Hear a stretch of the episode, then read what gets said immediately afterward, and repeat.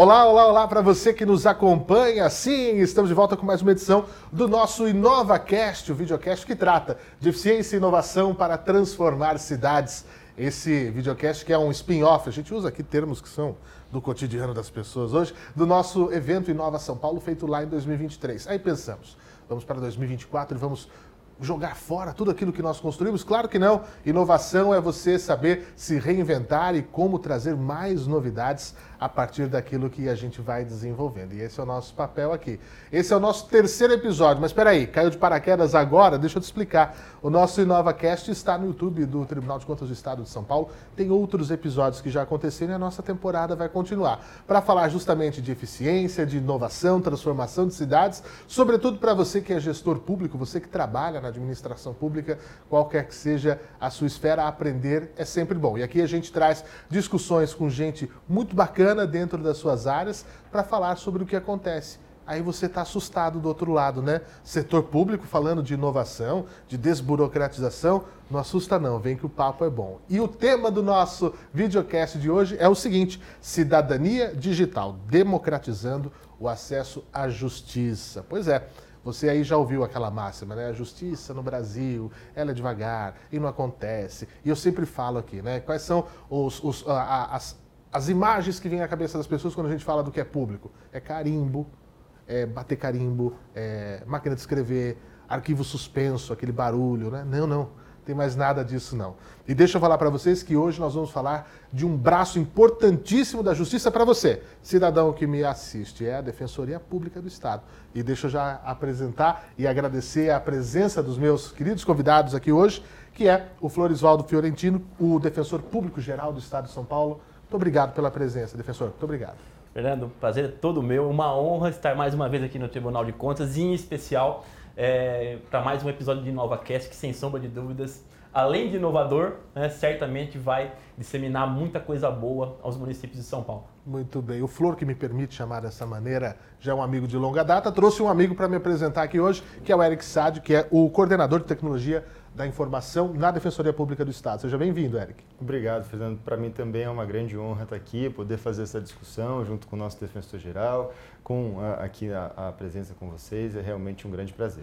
Muito bem. Deixa eu apresentar os nossos convidados para você que nos acompanha. Florisvaldo Fiorentino é defensor público geral do Estado de São Paulo nesse biênio 2022-2024, bacharel em Direito pela Faculdade de Direito de Bauru. Né? O, o, Flor, que é um filho do interior paulista, da nossa região central. Nos biênios de 2016, 2018 e 2018-2020, ocupou o cargo de terceiro subdefensor público geral no Estado de São Paulo e em 2020 foi nomeado para o primeiro, né, a sua primeira gestão à frente da Defensoria Pública, sendo defensor público geral. O Eric Sade, que também está aqui conosco, como eu disse, é o coordenador de tecnologia da informação na Defensoria Pública do Estado de São Paulo, é defensor público do Estado, bacharel e mestre em Direito pela USP, a Universidade de São Paulo. São currículos e personalidades muito importantes que vêm discutir essa questão. Para a gente começar, e aqui a gente vai sem rodeios, eu tenho uma pergunta para os dois. Vou perguntar para o Flor, vou perguntar depois para o Eric, para contar como é que foi essa trajetória de vocês, essa vida de vocês, para impulsionar, até chegar no ponto de hoje, de falar assim, ah, minha vida estava muito boa, mas agora eu quero mexer com esse negócio de inovação. Acho que é importante a gente falar dessa questão. E dentro da Defensoria Pública é, do Estado, como é que chegou o Floresvaldo até a Defensoria e hoje já pensando nessa Defensoria do futuro? Perfeito, Fernando. Acho que a Defensoria Pública de São Paulo é jovem, uma instituição jovem ainda, se comparada às demais. É, apenas 18 anos, inclusive ontem, né, comemoramos os 18 anos, a maioridade da Defensoria Pública Parabéns. aqui do nosso estado, obrigado. E a gente vivia, já mesmo antes da pandemia, um movimento grande, até intitulado Defensoria Pública Digital, uhum. que inicialmente dava os primeiros passos ali, mas olhando para dentro das atividades administrativas principalmente. Havia um foco muito grande de você trazer é, aquilo que a inovação tecnológica tinha de aspectos positivos para a otimização do trabalho interno da instituição. Né? Desburocratizar sempre a atividade de meio da instituição. Contratações, as licitações, Sim. enfim, é, processos administrativos em geral.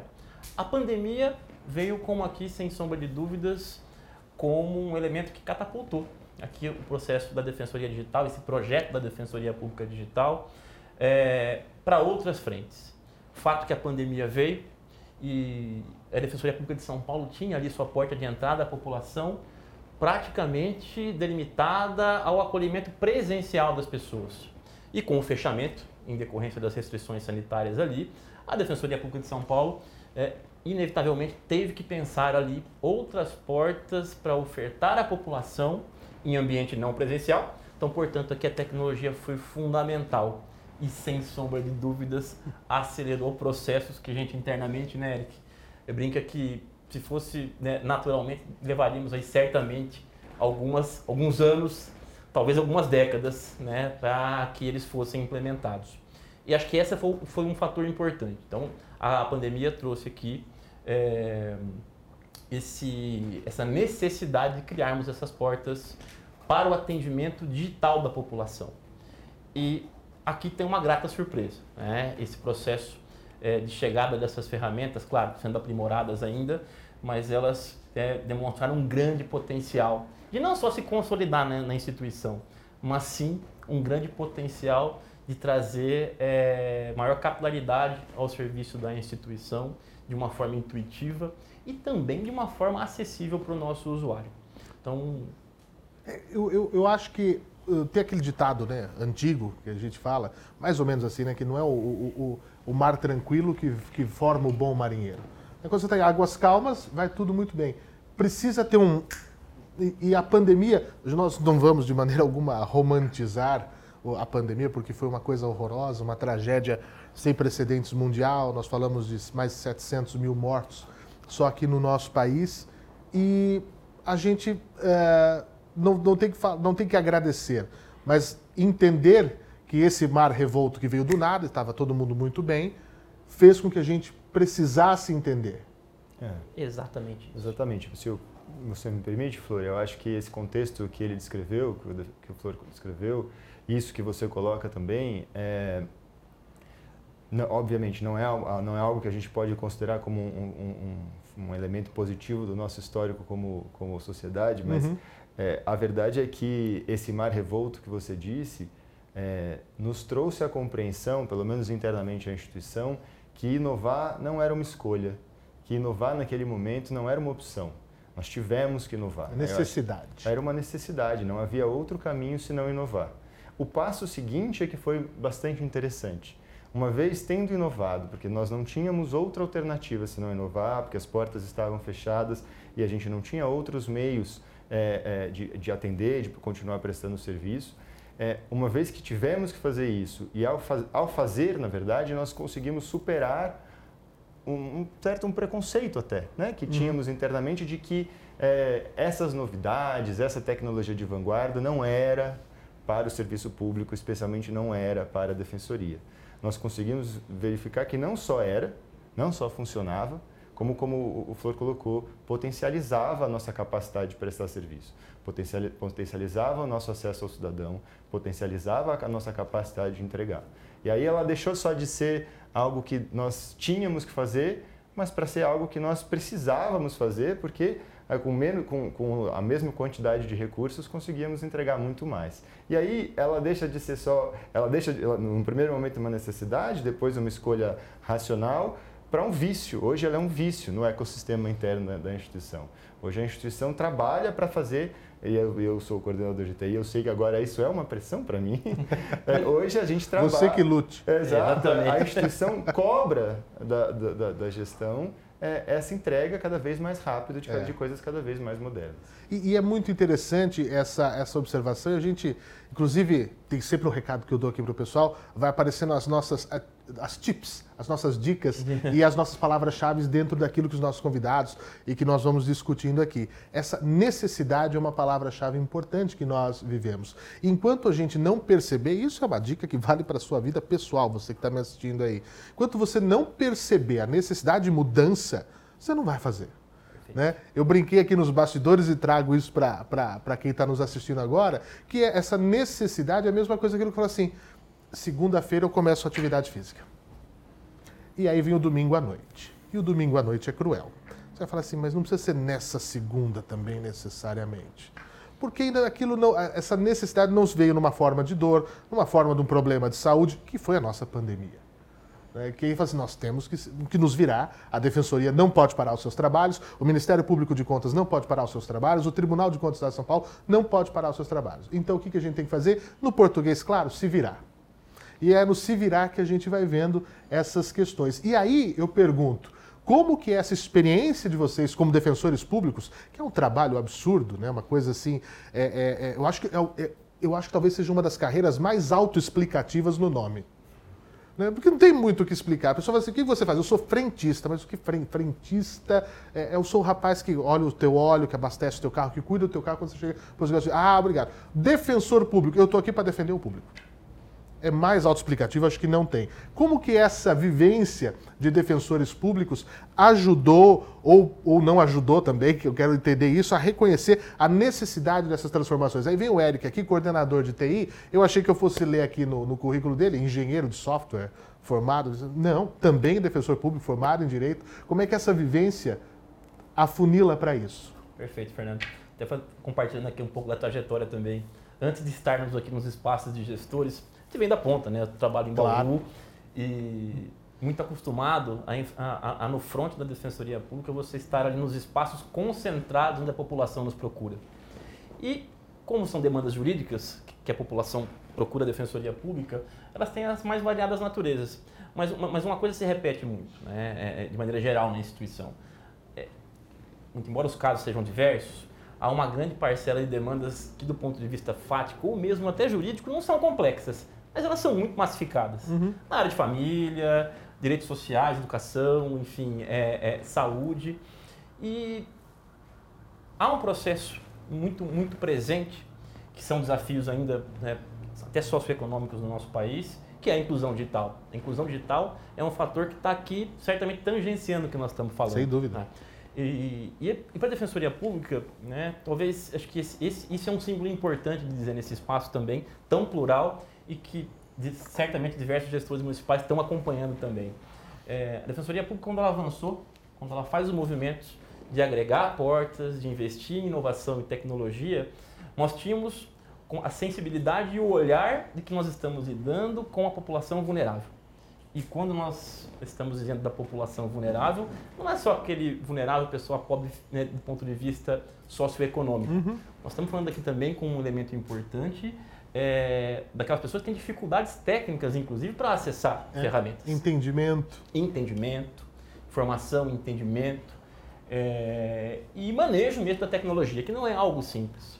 Então, isso para a gente era um desafio inicial também, mas que se mostra positivo. Não? De fato, dá para você acreditar que é, fomentando o poder público, a, na interface com os seus usuários, prestando o serviço, você trazendo é, inovação tecnológica, você está também contribuindo para um processo de inclusão digital da população. Então, acho que isso, para a Defensoria Pública, que era um fator de angústia muito grande, vem se mostrando como algo é, importante e, por que não, pedagógico também, auxiliando muito nesse processo de inclusão. Acho que tem a ver um pouco né, com a, a sua pergunta. É com uma característica que eu acho que é da instituição, mas eu imagino que seja para muitas instituições que trabalham, instituições públicas, é, em todos os níveis, municipal, estadual, federal, mas que trabalham com demanda em excesso. É, e a defensoria é uma delas, somos, somos poucos para atender uma, uma é. demanda, é. uma demanda muito grande. É, e aí talvez uma característica nossa, mas eu sei que é, é também é, partilhada por outras instituições e outros servidores públicos de todos os níveis, né? É, que é a irresignação com uh, esse, os problemas. Essa é uma característica essencial para você ser defensor público. Não se conformar. Não se conformar, se não se resignar com as coisas como elas estão. E essa, essa não resignação, ela muitas vezes leva a um caminho de inovação. Então, dentro da defensoria, a gente, desde que toma posse, mesmo né, não sendo engenheiro, enfim, na nossa área mesmo de atuação, a área jurídica, a gente está acostumado a não se resignar e a buscar caminhos e soluções para problemas que muitas vezes parecem não ter nenhuma solução. Nesse momento né, de então ter que incorporar soluções tecnológicas para continuar prestando um, um serviço, é, naquele momento continuar ser, prestando um serviço de, de, de excelência, mas é, num segundo momento aprimorar o nosso serviço, é, é, meio que uma decorrência natural desse espírito de não se resignar. Né? E aí o que eu, fazendo um pouco de diálogo com o que o Flor coloca, eu acho que ser bem sucedido pra, nesse caminho para a defensoria pública envolveu é, envolveu a sensibilidade de não digitalizar o analógico, de não, de não pegar os nossos processos como uhum. eles eram no mundo físico e simplesmente transferi-los para o ambiente digital, porque isso a gente até caiu numa dessas no começo, mas a gente teve também a flexibilidade de, de, de mudar a direção, mudar o caminho nesse rapidamente e aí então entender, bom, esses processos analógicos eles já eram deficientes, é, já problemáticos no mundo físico. Então não vamos simplesmente repeti-los uhum. no, no, mundo digital. Vamos inclusive aproveitar dessa transformação digital para é, corrigir esses fluxos e melhorar esses fluxos para que, eles, que eles sejam mais eficientes e entreguem o resultado de uma maneira mais rápida, com mais quali qualidade e de uma, de uma maneira mais, é, é, enfim, satisfatória para o cidadão e também para a instituição, né? para o manejo dos nossos recursos internos. Então, acho que talvez o nosso sucesso tenha sido esse, né? assim, nesse, nessa, nesse, é, nessa atividade né? de digitalizar. Não simplesmente trazer o analógico para o digital e ter essa sensibilidade de corrigir os processos. É. E também uma, uma coisa que, que o Flor falou, falou né? Buscar fazer transpor, a, essa transformação digital com empatia a quem vai usar essa ferramenta. Então, parece uma palavra vazia e da moda, falar, ah, tem que é. ser empático. Mas é mais do que isso, é você se, é você se colocar no lugar do seu usuário e projetar para ele coisas que efetivamente que ele, ele vai conseguir utilizar. Então, isso envolve muitas vezes você ter a, a a, a sagacidade ou, ou até a, o autocontrole de não ir no, no, que, no que te parece óbvio. Porque eu fui muito, sou muito questionado, por que vocês não têm um aplicativo da defensoria? É sempre, ah, mas vocês não têm um aplicativo de vocês. E a gente passou por essa decisão logo no começo. Bom, a gente faz um aplicativo, pô, mas um aplicativo vai fazer com que o, o, o usuário do nosso serviço tenha que baixar esse aplicativo. Para ele baixar esse aplicativo, ele vai ter que ter uma conta numa App Store, ele vai ter que ter espaço no celular dele e depois eu vou ter que ensinar ele a usar esse aplicativo. Não é o perfil. Não é o perfil. De quem precisa da o meu, o meu usuário não vai saber fazer tudo isso, uhum. não vai ter condições de fazer. Então eu não vou fazer nada com o aplicativo. Eu vou fazer com páginas responsivas uma coisa que todo mundo tem no celular, que é um navegador. Todo mundo tem um navegador no celular. Pode ser o celular, qual o celular mais antigo e mais é, simples em termos de modelo que, que, que, que existe a, aquele celular tem um navegador. Então eu vou fazer um site responsivo e ele vai falar com a gente, mandar documento por ali. Ah, qual é outra coisa que todo mundo tem no celular? WhatsApp. 9 em 10 brasileiros, essa pesquisa da Meta, 9 em 10 brasileiros têm o WhatsApp instalado no seu celular. Então, eu preciso fazer uma contratação com a Meta, porque eu preciso ter a, a, a essa maneira de, de, de, de é, falar com os meus usuários. Todos eles usam WhatsApp e sabem mandar a foto de documento pelo WhatsApp. Porque fazer um upload de um documento para propor uma ação de alimentos num aplicativo, eles não iam conseguir, que eu não ia conseguir ensinar. Mas mandar uma foto de, um, de, um, de, um, de uma certidão de nascimento é, pelo WhatsApp, todo mundo sabe fazer, porque eles já fazem isso. Então, é, é, esses são exemplos de, dessa empatia que a gente procurou ter. Usar coisas e, e ou adaptar as nossas ferramentas para é, aquilo que todo mundo já sabia usar ou teria a mínima dificuldade possível para usar. Então, é nesse sentido, né? pensar no outro na hora de disponibilizar as ferramentas e pensar no fluxo digital. Por isso a importância de a gente trazer a Defensoria Pública aqui. Porque a Defensoria Pública, eu convido as pessoas a gente passar um dia numa, numa sede de uma Defensoria Pública para ver o que aparece. É violência doméstica, é falta de medicamento, é ação de alimentos, coisas básicas. Né? Como é que você vai exigir? Olha, você vai baixar um aplicativo. Como é que é, meu filho? Né? Não, esquece, vamos resolver. E aí eu acho que é uma palavra-chave boa para a gente deixar para o nosso público, para os gestores que nos acompanham, para o público em geral, que eu acho que é a necessidade e que a Defensoria Pública tem que ter, o defensor público tem que ter, que é a capacidade de percepção. É o se tocar, o se mancol, né? A capacidade de percepção é uma coisa tão da natureza humana que as pessoas elas esquecem. Lá, na, na época das cavernas, o homem precisou sair para caçar. E aí ele viu um mamute e falou, não, isso aqui deve ser, talvez seja gostoso e nós precisamos comer. Aí ele sai, faz, conversa lá na, na, na eu vou lá, beleza? Beleza. O mamute, num, numa trombada que dava, matou ele. O pessoal da, da, da, da, da turma dele percebeu, falou assim, sozinho não dá para ir. Já, já, olha a evolução que já teve aí. E nós precisamos ir com alguma coisa nas mãos. Então, houve necessidade de tropeços, de perdas, de necessidades para você se aprimorar. Aquilo. Mas você tem que ter a percepção do que é a necessidade daquele momento e daquele público que você tem. Senão não adianta fazer uma coisa extremamente, um aplicativo bonito, que ele fala, que, que, que, ele apita, que ele solta fumaça, sendo que as pessoas não vão usar meramente porque não tem capacidade de acesso, que não é o público. Perfeito. Não é o público. Perfeito. E diante disso, a minha pergunta agora, eu quero saber o quê?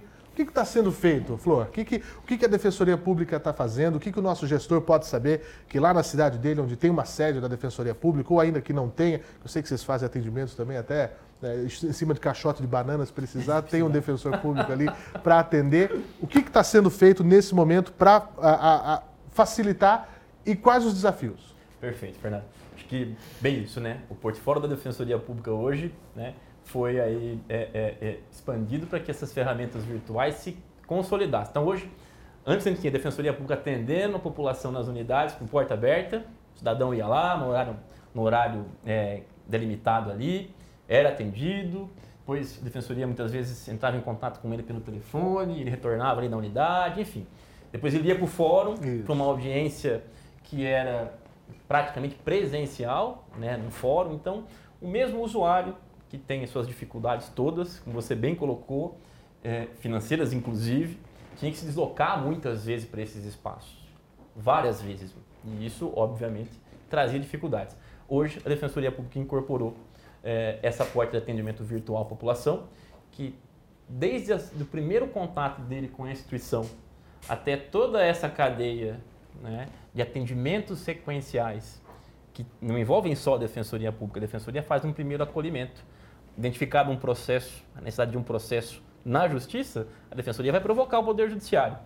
É, e em continuidade a esse processo como um todo, até pelo, né, pelo avanço do poder judiciário também, esse cidadão hoje ele consegue ser atendido de uma forma é, intuitiva, de uma maneira célere né, e intuitiva para o usuário, para que ele tenha toda a, aquela cadeia necessária, muitas vezes para um processo judicial favorável, sem que ele tenha que se deslocar. E isso já muitas vezes é um impeditivo. Ah, mas eu tenho que ir até lá, eu vou amanhã, eu vou depois. Perfeito. Ou não, eu já peguei o telefone aqui, deixa eu mandar aqui o WhatsApp para eles. Perfeito.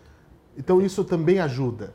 Certamente. Porque, ah, mas tem que ir. Exato. Eu estou aqui no sítio. Sabe que a gente tem até, a gente tem a ouvidoria da Defensoria Pública Sim. e a ouvidoria externa, né? Então, é, e que faz de uma maneira é, mais direta esse diálogo com a população que é atendido pela instituição uhum. e eles fazem os levantamentos dele, eles, deles ele, com, nessa interação com a população e eles tra trazem é, relatos interessantes e importantes e tranquilizantes para nós que estamos no caminho certo. É, por exemplo, havia a, pessoas que, familiares de pessoas presas eventualmente por crimes aqui da Grande São Paulo, essas pessoas acabavam indo cumprir pena no oeste do estado, na região de do, do, Pontal do Paranapanema, uhum. e para conseguir atendimento e informações sobre esses processos de execução criminal, às vezes o familiar que às vezes reside aqui na Grande São Paulo tinha que sair daqui, pegar e se deslocar até Araçatuba ou Prudente para conseguir uma informação a respeito do, do caso do familiar, enfim, da, da, do, da progressão de regime dessas pessoas. Hoje ela faz é, numa interação virtual pelo WhatsApp.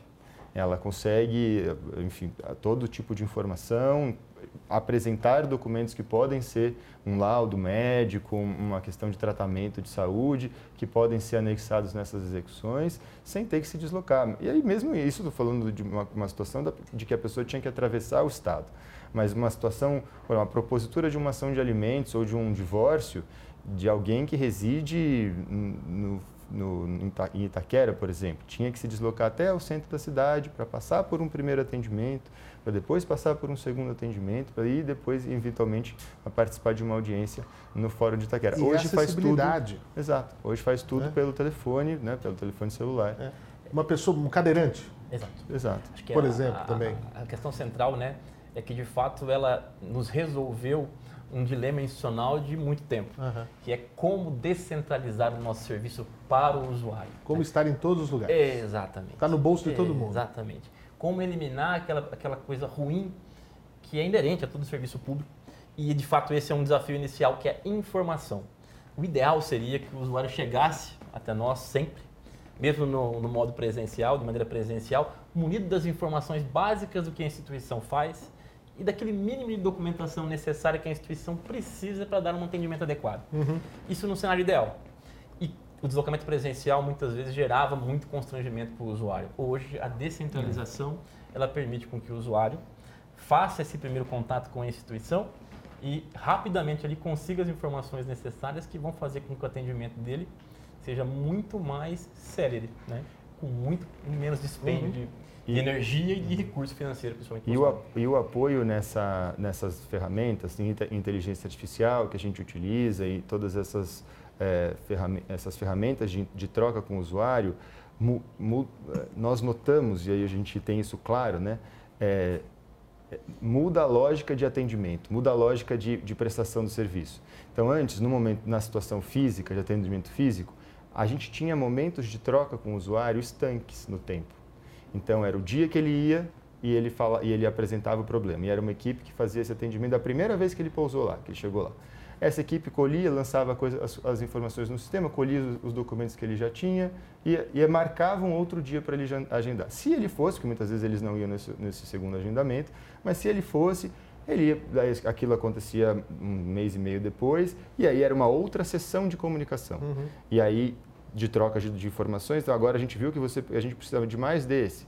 E ele, ele apresenta, mas essa situação, nesse um mês que eu fiquei é, nessa, entre um atendimento e outro, mudou. Ah, então a gente marca um terceiro. E aí seria um terceiro é. momento de comunicação estanque.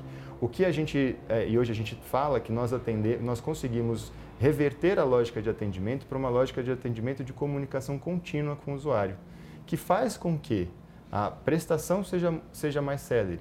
Porque nós, nós então, e, e, óbvio, estou explicando de uma maneira muito simples, e isso só é possível em escala porque nós estamos apoiados por tecnologia, especialmente inteligência artificial. Mas é, nós conseguimos nos manter em comunicação com o usuário do momento que ele, não mais em momentos estanques, mas do momento em que ele, em que ele, ele faz a primeira interação conosco, então muito antes dele se agendar para o primeiro atendimento, é, até a hora que o processo dele acaba e nós, via WhatsApp, informamos a ele que a sentença saiu, se ele deseja recorrer ou não, se está satisfeito ou não. Então, é uma comunicação que eu não dependo mais de que ele mandar uma, uma carta para ele, ah. Porque eu recebi uma intimação do juiz e é. aí eu preciso de uma resposta do usuário. Eu tinha que mandar uma carta pedindo para que ele comparecesse um dia. Uhum. Hoje não, hoje a gente faz uma, intima, faz uma comunicação contínua com uhum. ele por essas ferramentas de comunicação que estão no nosso dia a dia, WhatsApp, SMS, uhum. é, e-mail, telefone também, mas é, a, a, gente conseguiu, a gente viu o ganho que foi reverter a lógica de comunicação estanque em momentos separados no tempo para essa comunicação contínua. Faz com que a gente acelere. A troca de informações mais rápida acelera tudo. Né? Claro. O nosso mundo está acelerado porque nós trocamos informação cada vez mais rápido. É a mesma coisa com, a, com o serviço público. E, inclusive, eu quero saber como é que fica a questão. Vou abrir um parênteses, porque eu adoro muito, muito feedback. Gosto muito de feedback, é isso que eu quero saber como é que é o de vocês. E para você que está me assistindo também, qual que é o feedback que você dá para o nosso InovaCast, que essa, essa já é o terceiro episódio. Não viu os outros? Dá uma olhada na playlist do InovaCast. E vem mais por aí. Deixa nos comentários, é muito importante a gente saber o que você está achando dos nossos conteúdos. E falando em feedback, como é que tem sido o feedback da, do público, né? Isso a gente consegue mensurar, porque quando a gente fala de, de inovação e de, de, eficiência, é algo que seja mensurável, que a gente consiga ser, ser palatável e que né, a gente quer ver ali números, dados. Realmente, olha, é, as pessoas estão dizendo que houve melhora no tempo, houve tantos por cento. Como é que tem sido os feedbacks, ô, ah, Flor? Perfeito, Fernando. Acho que esse é um elemento fundamental, né? Você desenvolver, ao lado desses instrumentos de interação com o usuário, também mecanismos para você aferir o termômetro, né? Como aquilo está sendo recebido pela população. E, e, acho que ao longo do processo isso também foi aprimorado internamente na instituição e o aspecto positivo é justamente esse. É, tanto se consolidou ou se consolidaram essas portas que hoje a população, né, de maneira macro, tem optado por esse modo de atendimento na Defensoria Pública. Isso foi uma gata surpresa. Nós imaginávamos que até por todas as características que envolvem o atendimento jurídico, que o presencial fosse algo que é quase que insubstituível. Não. Né? É, essas inovações mostraram que as portas virtuais hoje superam as portas de entradas presenciais, que frise-se, né? As portas presenciais estão completamente preservadas para a população, que obviamente, por alguma, é, pela, pela natureza Sim. ou pelo perfil do usuário, não tem condições de acessar uma ferramenta virtual. Mas o aspecto positivo é justamente esse. É, é, essa porta virtual hoje supera Puxa quantitativamente uhum. e qualitativamente. E tão rápido, né? E tão rápido. É. Tem, tem, um, tem uma outra vantagem de trabalhar num, no, de, de, que o seu ambiente de trabalho seja um ambiente de, de, de, seja um ambiente digital, que é que você trabalha num ecossistema de dados. Dados permitem a, a extração de diversas conclusões, indicadores, e a gente tem vários que a gente utiliza para aferir uhum. essa e dar a resposta a essa sua pergunta, mas tem um deles que eu gosto muito, que eu não sei se era isso que o, o Flor se referia, que é, é, é, toda vez que a pessoa se agenda, seja no 0800, seja com, interagindo com o nosso assistente virtual que está no portal, é, toda vez que a pessoa se agenda, ela pode escolher se, se ela quer uma vaga presencial ou se ela quer uma vaga de atendimento virtual. É, 53% dos nossos usuários, quando escolhem, escolhem vagas virtuais para serem atendidos. Então, assim, não é só que eles conseguem ser. Né? A maioria dos nossos usuários não apenas consegue ser, como prefere ser atendida por, é, virtualmente. Então, esse é um dado que, mesmo se a gente for pensar na nossa relação com, com prestadores de serviço para a gente, Sim. muitas vezes a gente prefere ser atendido pre presencialmente. Né? Os nossos usuários, a maior parte deles prefere ser atendido virtualmente, se, se agenda é, quando tem essa possibilidade de escolher, né, no momento da escolha, é, para vagas virtuais e não vagas presenciais. Então, é, esse é um índice que assim, nos mantém tranquilos com a, esse caminho. E veja só, né, falando de um setor, de, um, de, um, de uma instituição, de um órgão público, nós dando ao cidadão o poder de escolha. Que isso também era uma coisa Inclusive, ele pode mudar de ideia. Ele pode, se, ele pode se, se, se agendar para uma vaga presencial uhum. e mudar depois. Uhum. Ou se agendar para uma vaga é, virtual e mudar para presencial. Isso. Isso eu acho, eu acho assim, absolutamente fabuloso. Você falou, Eric, eh, na questão de dados, obviamente. Muitos dados indo e vindo. Né? Como você falou, pode mandar uma foto, pode mandar uma imagem, né? Ah, do, do, do que quer que seja. E como é que fica. É, eu me tornei um pouco paranoico. Né? Essa questão de roubo de dados, pá, fui vítima de fraude, enfim, etc e tal. Hoje chega uma carta em casa, mas eu risco o envelope com o meu endereço, com o meu picotos, eu tenho essa preocupação toda. Como é que fica a segurança dos dados? Porque, inclusive, são questões sempre muito sensíveis. Ninguém vai na defensoria pública porque está legal. Convenhamos, né? Ah, eu, não, eu vou no Exatamente. shopping, eu vou na defensoria pública, eu vou na defensoria pública. Porque lá, vou dar um passeio, minha vida está ótima. Não. São ações, são necessidades, muitas vezes básicas, muitas vezes são sempre prementes.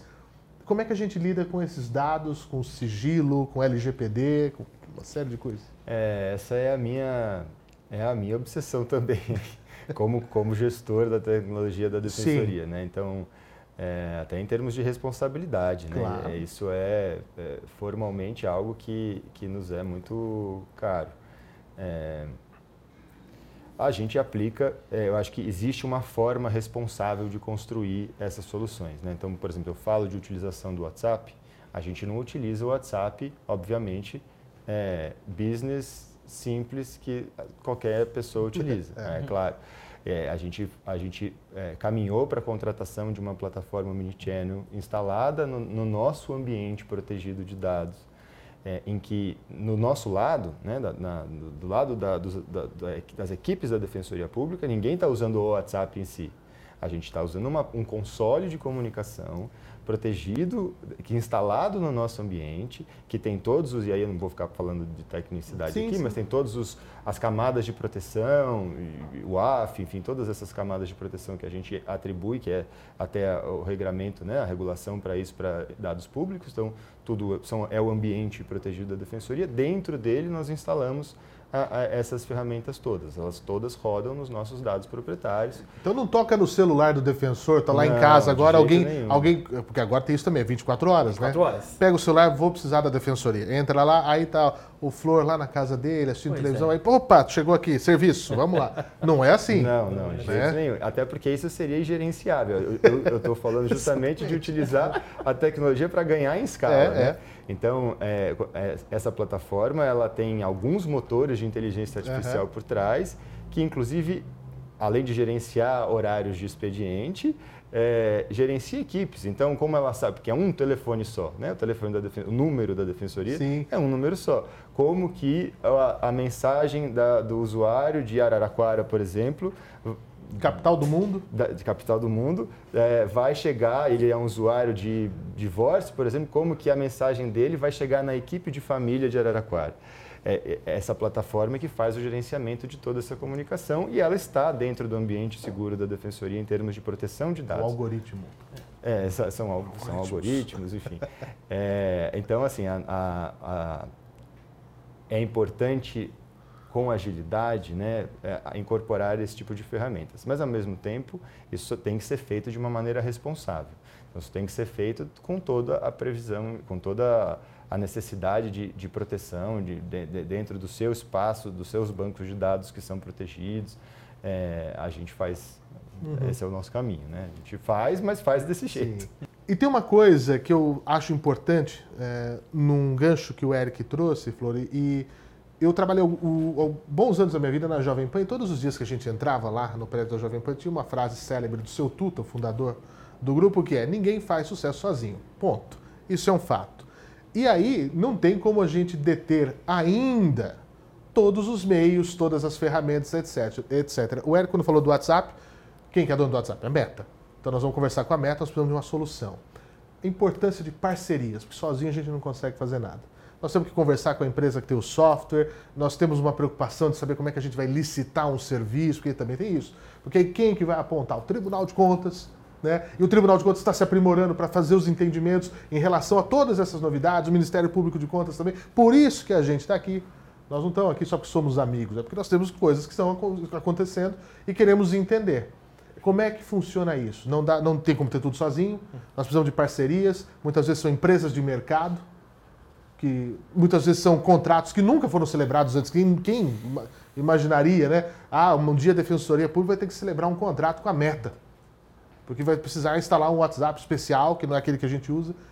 A importância disso, de estar aberto às parcerias, de, de saber encontrar esses parceiros e, e é tudo muito novo e às vezes dá medo. Perfeito, Fernando. Você tocou num ponto aqui que eu acho que é muito central e acho que vale frisar muito.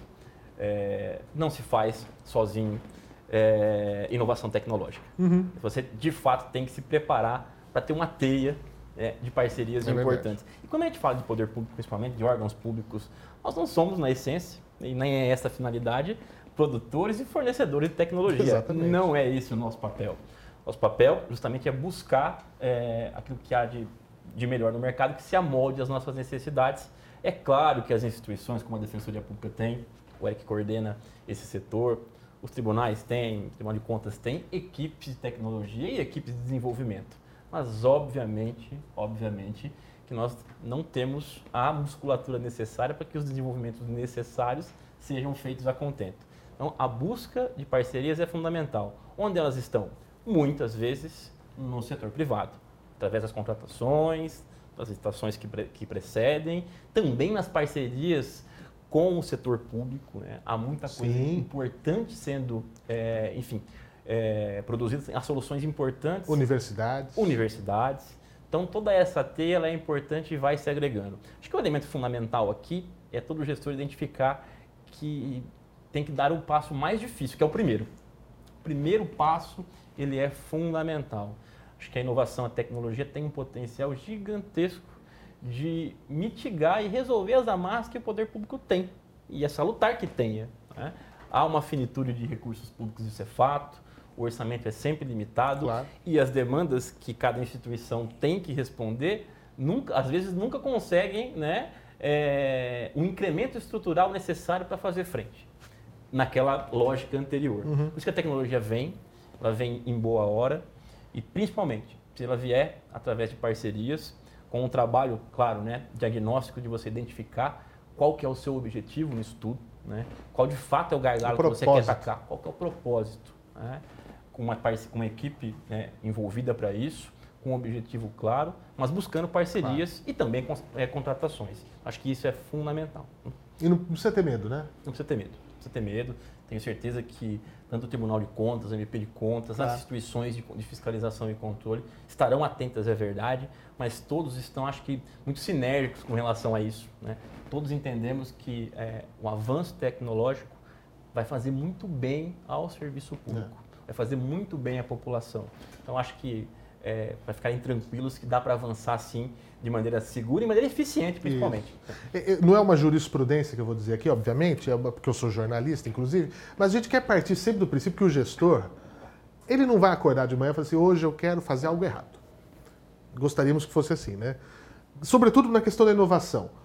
Hoje eu quero fazer algo para acertar, eu quero fazer algo para melhorar. E aí, assistindo aqui esse nosso videocast, eu falo, pô, será que eu posso pôr um atendimento via WhatsApp na minha prefeitura para aqueles serviços básicos? É, um recap, um buraco, uma denúncia de um, né, de um, de um buraco, de uma falta de medicamento, um canal de denúncia na minha cidade, via WhatsApp, olha só, a pessoa não precisa nem vir até aqui à prefeitura, uma ideia, né? Ah, e o, o que, que pode ser feito, né? Um canal de atendimento, como é que pode ser franqueado o acesso, que às vezes as pessoas... As câmaras municipais também. É, é, o franqueado acesso, porque muitas vezes eu já vi é, isso aqui na porta do Tribunal de Contas, quem passa na porta muitas vezes não faz ideia do que é o Tribunal de Contas. Né? As pessoas passam na porta da Defensoria Pública numa determinada localidade, aqui faz, eu não posso entrar aqui. Mas ela talvez não se acanhe em ir num outro tipo de atendimento e, e- e- e passar a entender que com a receptividade que teve, esse espaço também é seu, porque é por direito, a coisa pública é de todos nós. E acho que é esse franqueamento que se dá com as parcerias, então são, são sempre, é, é- é um tripé, é a própria, a própria instituição, são os parceiros e o cidadão. E a gente tem que estar é, é, fazendo rodar como aquele, aquele, aquele número do circo que a gente conhecia muito bem lá no interior, ficar rodando os pratinhos e não deixar cair. Exatamente. né? Eu acho que isso é fundamental. Nós vamos caminhando para o final da nossa conversa aqui, porque o tempo passa muito rápido. Eu quero saber de futuro. Eu quero saber dos planos, o que vem por aí, é, porque aí a gente se anima, né? Lembra quando eu falei, por que, que eu vou começar a atividade física só na segunda, se eu posso começar hoje? Se eu começar hoje, já talvez na segunda eu posso ver já um, um resultado que eu tô com menos dor, tô mais, ó, tô mais com mais mobilidade, isso vai, vai dando vontades, os desejos vão aumentando e a gente quer fazer mais. O que, que vem por aí? Ah, bacana. Acho que é, no horizonte próximo da Defensoria Pública aqui, é, até utilizando a escalabilidade, que é um termo que o Eric usa muito. E de- tem que ter. E tem que ter, e tem que ter. E esse é o grande potencial que tem, de fato, as ferramentas aqui, é a Defensoria Pública capilarizar a sua atuação. Né? Hoje nós temos ainda a presença da Defensoria Pública em 44 comarcas de São Paulo, né? são 67 unidades aí, e essas portas de atendimento virtual vão permitir com que nós cheguemos a locais até então não atendidos no formato tradicional. Construir um prédio é caro, alugar um prédio é caro, Tudo isso é muito caro. mas a gente está. é moroso, demora para Demora. você chegar. A população demora para sentir a presença da defensoria. Então, é, essas novas ferramentas vão permitir, por exemplo, que a Defensoria Pública é, avance cada vez mais em alguns pilotos que nós estamos já em curso. Atendimento, como o Eric disse, da mulher em situação de violência, infelizmente, né, essa é uma demanda crescente. Eu até brinco que, brinco não, mas a, a- a gente é, tem a visão de que a pandemia foi, é, descortinou, né, volumetricamente aquilo que já existia, né, que é uma grande cifra aí eh, de violência contra a mulher. Isso bate as portas do poder público e a Defensoria Pública não é diferente. Então a gente vai conseguir atender a população, né, essa população, em locais que nós não estamos ainda. Nós temos pilotos em andamento também de mediação e conciliação, Fernando. Que é- Então, ah, é bacana importante. isso. Isso é um, eu, eu falo muito isso nos espaços, isso é um pilar fundamental É. né, do sistema de justiça. Buscar solução extrajudicial. E a conciliação das pessoas com as ferramentas virtuais certamente também vão permitir essa escalabilidade. Dando exemplos aqui de que está num planejamento aqui de curto prazo, a Defensoria Pública capilarizar né, E, e parar de ter a visão da justiça de que tem que ter um vencedor e um derrotado, né? Que a gente pode dizer, olha, não é tanto para mim nem tanto para você, mas a gente chegou num denominador. Exatamente. Né? Não precisa ter sempre um derrotado e um vencedor. Exatamente. Mas olha, tá, vamos flexibilizar, vamos conversar, vamos dialogar. Eu acho que esse é, é- é o ponto. E quando o Eric entrou na Defensoria Pública, assumiu como defensor público, imaginava que ia ser um coordenador de tecnologia da informação, para que rumo, que ventos levam esse futuro aí, né? Não, não, não imaginava, mas eu acho que, enfim, eu, eu às vezes me perguntam como que você foi parar lá. É, eu tenho as minhas ideias, mas é uma história longa, mas para mim também foi uma surpresa, porém acho que é uma, uma nós estamos todos, não só na defensoria, nós estamos todos vivendo um momento de entusiasmo com que a tecnologia. É, eu acho que essa, esse videocast, a, a, postura do MP de Contas em relação à inovação, isso tudo é prova disso. Nós estamos todos vivendo um momento de entusiasmo com que a tecnologia pode nos fazer. Né? É. Então, nós talvez aquele momento do, quando a, a, eletricidade foi descoberta de, de ver as primeiras lâmpadas brilharem, né, em substituição. É mágico. é, nós estamos nesse momento e aos poucos, talvez, como nós tivemos o nosso momento de compreensão, entendendo que a inovação não é uma escolha, que a inovação a partir de agora é uma necessidade para quem quiser não perecer, para, para as instituições que, que, quiserem não ser engolidas, para as empresas que não quiserem perecer, a, a, a inovação é uma necessidade. Então, eu acho que é, não imaginava, mas estou bastante satisfeito de estar aqui. Né? E, e, sobretudo, acho que uma coisa que você falou, é, Fernando, e eu queria fazer coro, inovação é uma atividade necessariamente coletiva. É lógico. Inovação não se faz sozinho. Inovação se faz em grupo, se faz em comunidade, se faz em ecossistema, é, exige parceiros, exige que você estabeleça boas relações. E estar nesse momento é muito entusiasmante. Eu, eu ouvi você falando né, da, da, de, de, exemplos que, que tocariam as prefeituras, os municípios. E, poxa, outro dia nós estávamos, nós recebemos a Procuradora da Fazenda Nacional para tratar, a Procuradora-Geral, para ouvir mesmo os nossos casos, trocar ideias e tal. E, e, e, ela pensou um uso que eu achei assim, puxa, fenomenal para secretarias de finanças municipais, por exemplo. Ah, você pode. Muitas vezes a gente deixa de pagar um tributo, um IPTU, um ISS, pela dificuldade de ir até a, o órgão da prefeitura e emitir o boleto. É. Se a prefeitura te manda o boleto pelo WhatsApp, sim, né, identifica ali com, na base deles, com inteligência artificial, artificial, quais são os boletos baixos e manda o boleto para todo mundo por WhatsApp, você não pagaria se não chegasse Muito ali. mais fácil. Muito mais fácil. Então, até um potencial de aumento arrecadatório tem a utilização. Então, pois até é. nesse aspecto, a inovação é, é, pode ajudar. Né? Então, enfim, é muito entusiasmante estar. Não imaginava, mas grato que estou. Mas isso é bacana. A inovação se faz, sim, por meio da, da coletividade, porque a gente faz isso no nosso dia a dia, né? Eu sou amigo do Flor há alguns anos, posso ter a liberdade de ligar para ele e falar assim, eu tô com um problema aqui, cara, queria ouvir tua opinião. A gente faz isso com os amigos, né? E às vezes, às vezes poxa, eu, eu tô com um problema aqui no, da minha instituição tal, tô com uma ideia, o que, que você acha? Será que rola? Sempre vai vir algo a mais, alguém vai poder depositar algo a mais nessa sua ideia e daí saem as grandes coisas. E às vezes, isso eu já disse lá no próprio Inova, é, inclusive quem não assistiu em, em outubro de 2023, tá no YouTube também, você pode acompanhar todos os painéis que nós tivemos lá é, é, muitas vezes as pessoas pensam em inovação como algo disruptivo no sentido de dinheiro. Óbvio, dinheiro é muito bom. Como diriam Mamonas Assassinas, às vezes, money que é good nós não have. Não, então, não vamos pensar só na trava do dinheiro, vamos pensar no como fazer diferente. É uma mudança muitas vezes de postura. Tira o medo, tenta, vamos conversar, dialogar, que a gente se entende. Eu acho que não tem nada mais inovador do que o diálogo. Né? Também, que é uma coisa tão antiga né? Mas essa necessidade de comunicar, eu puxo sardinha, eu puxo a brasa para minha sardinha, né? Que é a comunicação. Conversando, a gente se entende. Que coisa deliciosa, gostosa. Deixo aqui o meu profundo carinho e admiração pela Defensoria Pública. Eu acho que é tão necessária. É, é, é um trabalho porque ninguém gosta de problema. A gente já não sabe lidar com os nossos. Imagina você dedicar a sua carreira a resolver os problemas dos outros, né? Então, é, é, é difícil vocês não levar para casa, não se comover. Eu sei de muitas histórias, eu não preciso nem abrir aqui. Nesses meus 20 anos de, de, de jornalismo, tive muito próximo de, de vocês.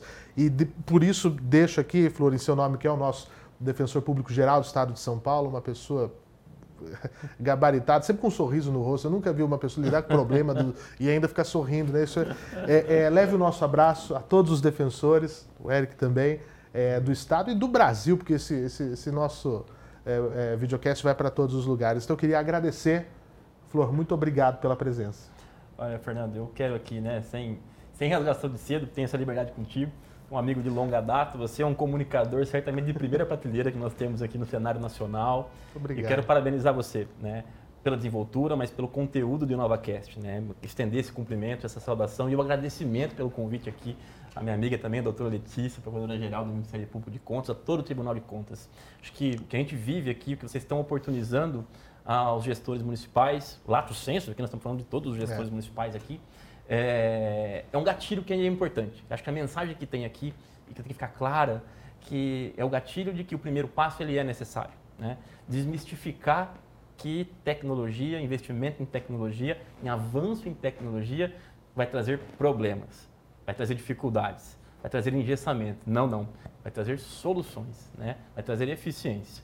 Então, acho que isso o InovaCast tem, vai ter o potencial aí, certamente, de atingir um objetivo que é fundamental aqui em São Paulo esse que é o Estado locomotiva da nação, que se faz em São Paulo, vira referência Opa. nacional, sem sombra de dúvidas. Vira jurisprudência. Vira jurisprudência. então, parabenizar você, Fernando. Um prazer enorme estar aqui com vocês mais uma vez. E parabéns ao Tribunal de Contas e MP de Contas. Obrigado, Eric. Olha, eu faço minhas palavras do Flor, assim, é, agradecer a presença, agradecer o convite e, e parabenizar também, porque esse incentivo vindo é, exatamente do Ministério Público de Contas, do órgão de fiscalização, para que as pessoas não tenham medo de inovar, é sem sombra de dúvidas importantíssimo. Então, parabéns pela iniciativa. É, o órgão de controle está de olho, mas a gente anda ombro a ombro com as pessoas e acho que é isso, isso é, é, o fundamental. E o gestor público que nos acompanha, medo sempre vai dar. Mas pensa bem, né, no caso de um prefeito, de um vereador, de um presidente de Câmara, você já participou do maior concurso público que pode ter, que é o sufrágio da urna.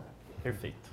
Então você já botou tua cara em jogo. Vamos inovar, vamos fazer o melhor para as cidades de todo o mundo. Perfeito. Flor, Eric, obrigado mais uma vez. E a você que nos acompanhou também o meu agradecimento. As nossas, nossas redes sociais estão aí. Arroba InovaSP2023, arroba TCESP, arroba MPC SP. Siga-nos, compartilhe o nosso conteúdo e até o próximo programa. Tchau.